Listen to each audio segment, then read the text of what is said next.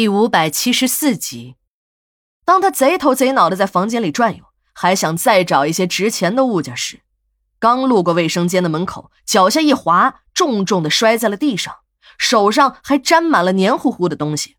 他仔细一看，是血。卫生间的门开着，他又往里看了一眼，差点没把他给吓死。原来，卫生间里有一具赤裸的女尸，斜靠在浴缸里。那个女人的脸上、身上全都是血，到处都是那种喷溅的血迹。最为恐怖的是，他看见那个女人的一条腿还在浴缸的外边，是一条断腿。这个想发点邪财的快递员被吓坏了，出了门，跑进了楼道的拐角，换上了鞋子，迅速的逃出了这个小区。他再也没有心情去送快递了，便一个人在大街上游荡。好久，他才意识到了这样一个危险。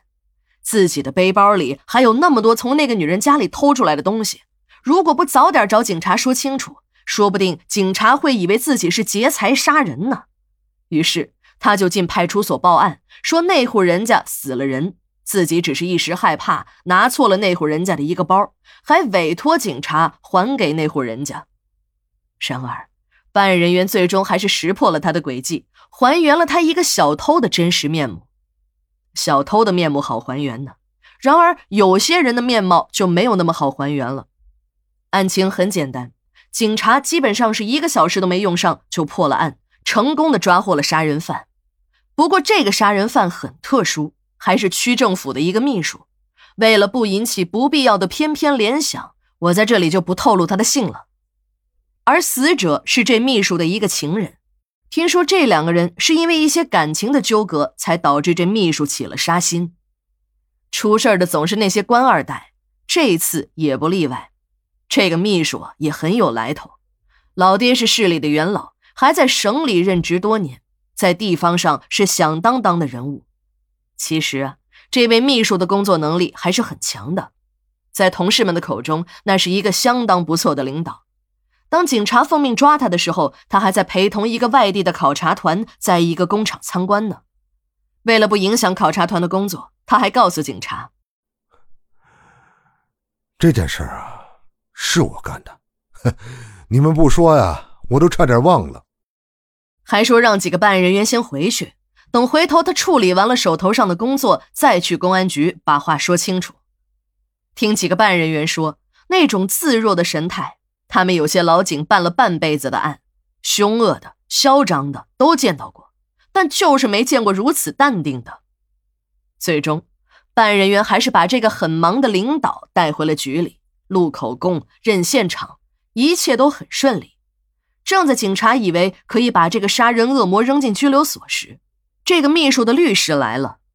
在律师出示的法律文书中，有一份十年前由权威部门鉴定的。无民事行为能力的精神病人报告，办案人员大吃一惊，赶紧问律师：“说一个区政府的秘书竟然没有民事行为能力，是个精神病，这怎么可能呢？”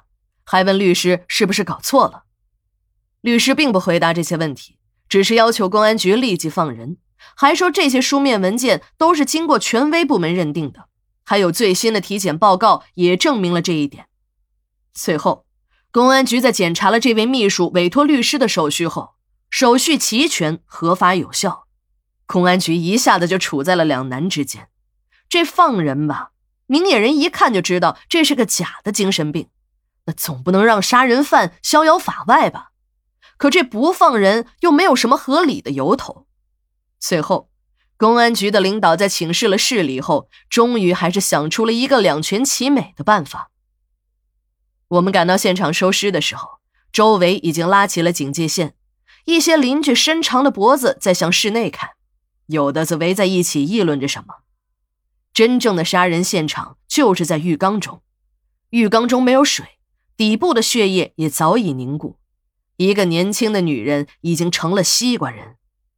由于另外的几个断肢都在浴缸里，那个快递员只看见了一条扔在外面的腿。所谓的西瓜人呢？是人被切除了四肢后，形状有些发圆，那些办案的民警便这样称呼。时间长了，这个称呼便也流传到了殡仪馆。其实啊，这种被人砍断四肢的西瓜人案件，每年都会有一两起。那种视觉的震撼力，即使是我们这些老殡仪工，每见一次都会唏嘘很久。